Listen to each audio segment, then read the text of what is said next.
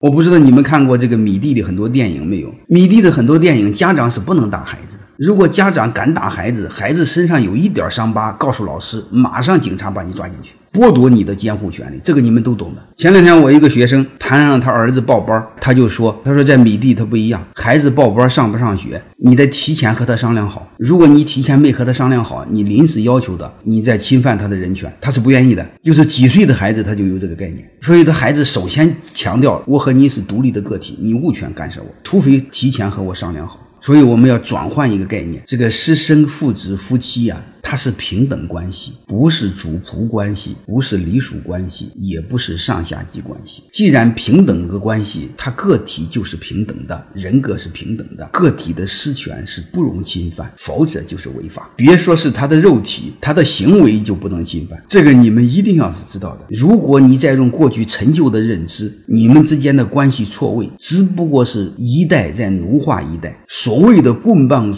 底下出孝子，其实就是奴才。你。你认为的孝子不就是听话吗？听话不就是奴才吗？你希望你的孩子是个人还是个奴才呢？